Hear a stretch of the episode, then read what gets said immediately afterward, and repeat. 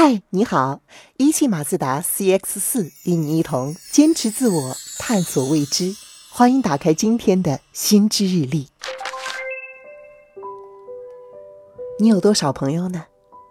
有几个？有人可能觉得，随便翻翻微信好友，没有上千也有好几百了。可是有科学研究发现，在一定时期内，人类的智力只允许每个人拥有。一百五十个朋友。今天的心知日历就和你说一说人类的朋友圈上限。一百五十，这个数字是怎么来的呢？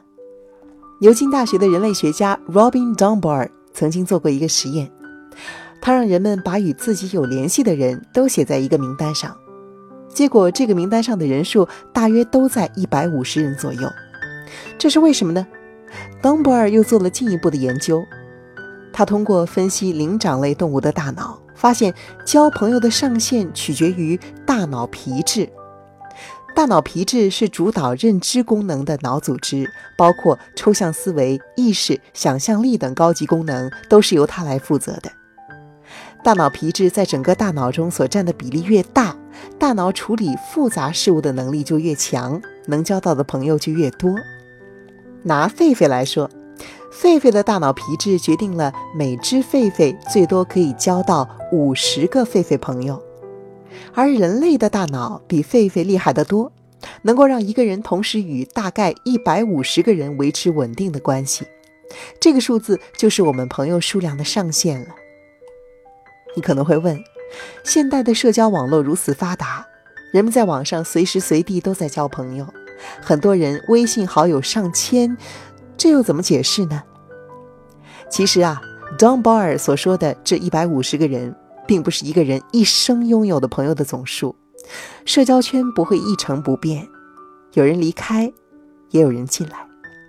一百五十人是指在这段时间内你可以同时交往的相对稳定的朋友的数量。还有一点，你可能已经想到了。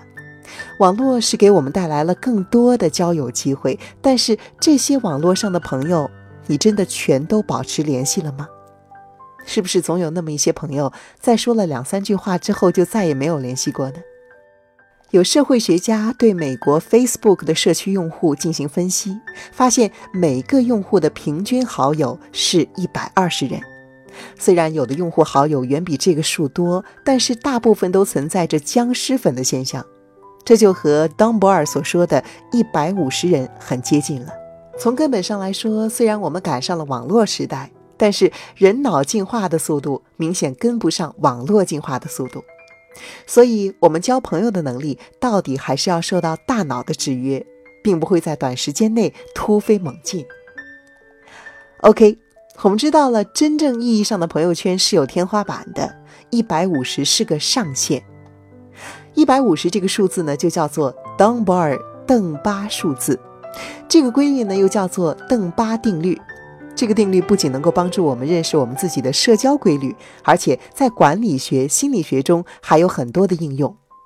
比如说，根据邓巴定律，一百五十人是人类能够密切配合的团队人数的上限。从新石器时代的部落组织到罗马帝国的小股部队，都符合这个人数。直到今天，现代军队里的基本作战单位还是连，而不是成营成团。一个连的人数就在一百二十到一百五十之间。公司组织也符合这个定律，一个项目组的人数应该控制在一百五十人之内。超过这个上限，成员之间的沟通成本就会剧增，团队凝聚力也会出现问题。这就是大公司病的原因之一。这是被大脑皮质的认知能力所局限的。好啦，知道了这个邓巴数字以后，不用再羡慕别人朋友圈的数量了，反正都是浮云。今天的心知日历就说到这儿，我是楚笑，欢迎给我留言，明天见。